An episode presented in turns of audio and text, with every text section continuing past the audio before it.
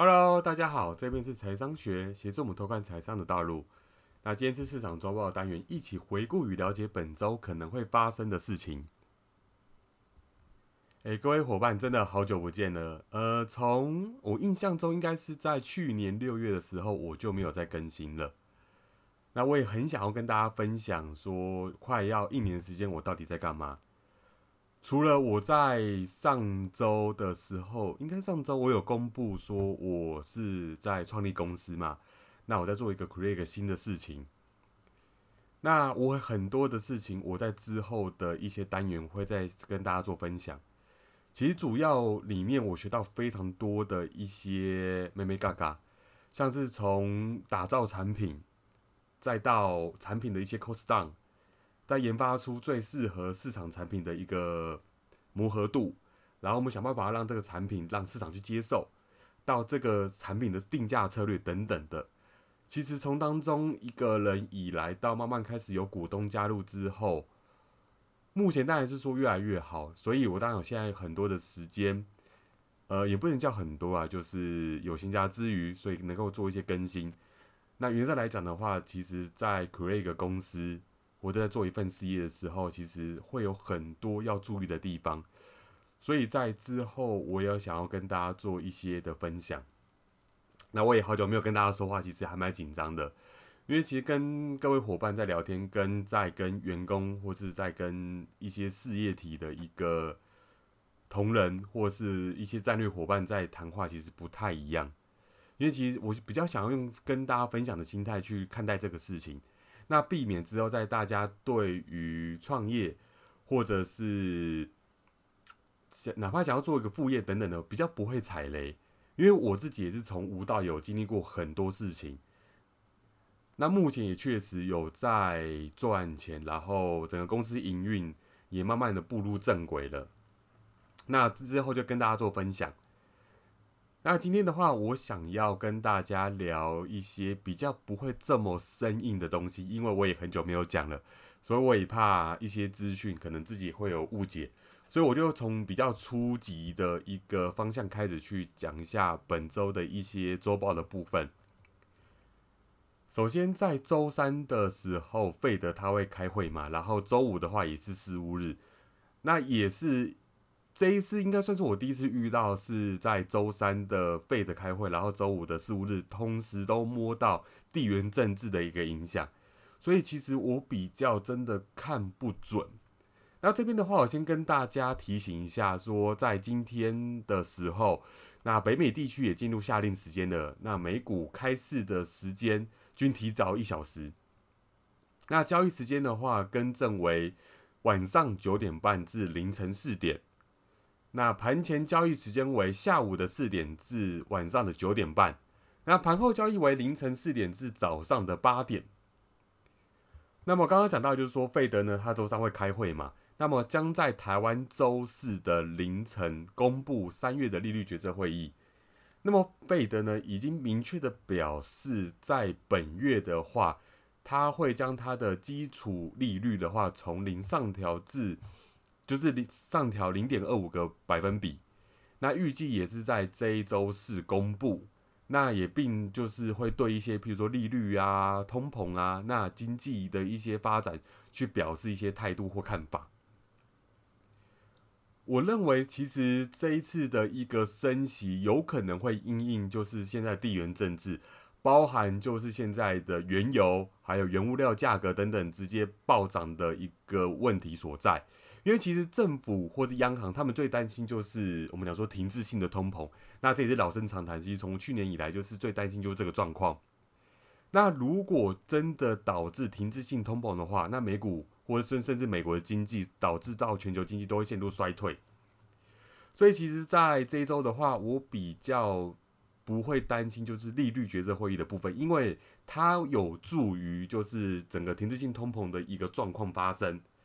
那接下来比较大家关注就是乌俄战争，还有一些油价高涨的一个问题。所以我刚刚其实有大家说，其实这个也会影响到就是是否费德会减缓今年升息的步调。所以其实，在周四的话，大家如果有兴趣，会去看一下听证会他们讲的一些说法。那如果就是经济下行风险增加的话，那么通膨的风险就会略微的增加。然后市场呢，他们比较认为就是乌俄的一个战争，那会让通膨飙升，导致就是费德呢会提前进入整个升息的阶段。然而经济的一个不确定性呢，也会反向牵制升息的步调。原则来讲的话，费德今年可能不会像市场预期的，就是升息七次，那跟着升息是八次，那可能会变成是升息七次或六次，那也少于很多经济学家原本的一个预测。那刚刚我有提到就是乌俄战争嘛，那乌俄战争呢，其实美国也宣布禁止进口俄罗斯的一个石油，然后他也授权就是对乌克兰追加两亿美元的一个军援嘛。呃，等于是他开始要干涉了。不过呢，市场也传出就是在稍早啊，今天稍早乌二的谈判有取得重大的突破。那么双方呢已经签署相关的协议，达成妥协。可是，我认为应该没有这么的乐观，因为我们一定要看到白纸黑，我是这样子啊，我要看到白纸黑字，就是整个已经公布 announce 下来之后，我才会觉得这个事情是呃确定的。所以基本上，乌俄战争开始以来，其实美股啊、各个股市啊、全球股市都已经进入修次修正，那么甚至有点步入到熊市区间的一个味道在。同时，像原物料啊，然后我刚讲都原油，那供给也出现了短缺嘛，所以造成就是短期间的一个这些原物料或原油的一个暴涨，那市场有一些短期性的恐慌，我觉得不太会像是长期性的恐慌。那我们讲说布兰特原油好了，上周一度逼近每桶一百四十美元哦。那其实我认为原油的价格已经过度反应了。目前我觉得合理的区间价格大概在于一百到一百一十美元左右，我觉得它是一个合理区间价格。那么本周当然也有欧佩还有 IEA，他们将公布就是月原油的一个展望的报告。我觉得这一个报告会让市场对于油价会有个更清晰的轮廓。然后我这样讲好，就是原油它，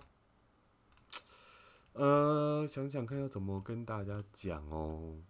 好，原油冲击基本上来讲的话，我觉得它有点被高估，刚好提到，所以我觉得美国经济应该不会陷入到衰退。我先把过往的一个数字拿出来看好了。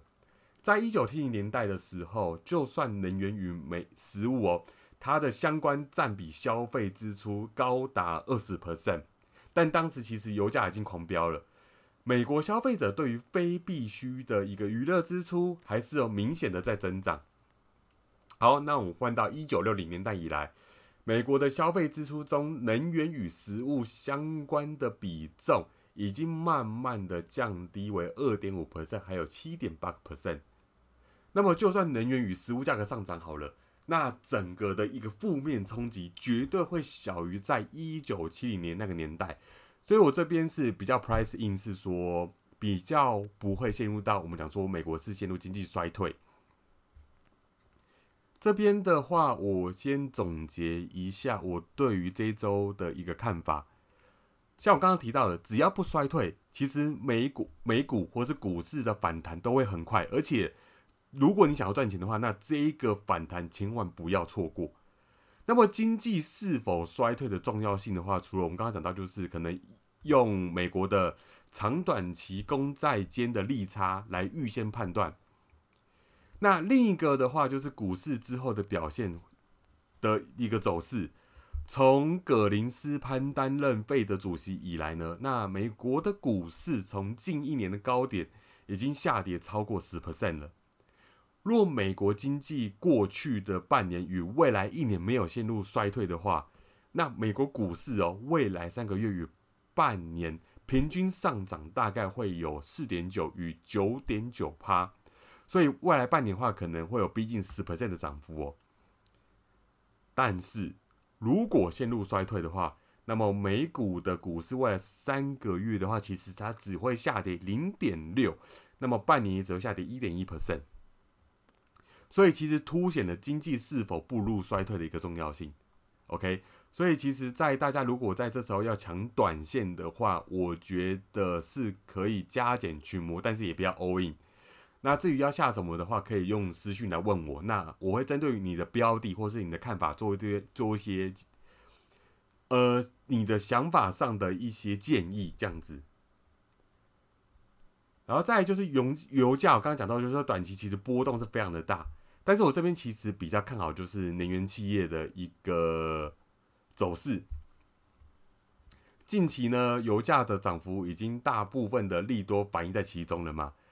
那像是若譬如说我这样讲，譬如说伊朗的一个核核协定的话，如果成功，然后美国调整能源的政策，或甚至废就是我们讲说 OPEC 嘛。贝壳它增产都会让油价迅速下跌。其实 overall 来看，长期的话，我们会认为说，其实不足的资本支出与较低的一个碳明石油储量，都是看好能源类股的一个原因。所以，其实我认为，如果在这一次的能源开始在回落之后的话，当它到触底开始做一个横向的盘盘整的话，我觉得可以开始做一些少量的定期定额去做一个布局。反而是之前涨多的一些科技股啊，那不外乎其实大家都在找一个借口做一个获利了结的动作，因为所谓的赚钱，只有把我的股票卖掉换成现金收到口袋，那才叫做赚钱。当我的股票在市场上跟他一起打滚的话，永远都不是赚钱。所以其实刚刚讲到就是说，第一个，如果要抢短线的话，又担心市场它是走衰退的话，我觉得目前先不用担心。就目前我比较看来是市场是没有衰退的。那第二个，油价波动大，但是我反而看好的是一些能源类股的表现。那么也感谢这次的收听，喜欢的朋友可以帮我点击关注以及分享，还有追踪我的 IG，我也会不定时的更新投资市场上最新的资讯。那剩下的话就是我想跟大家分享有关于成立一家公司、创业，或者是说在。呃，创业上可能选择一些伙伴呐，或是一些争执、一些非常好玩、有趣的故事。那我在下次的时候再跟大家做分享。那我们下次再见喽。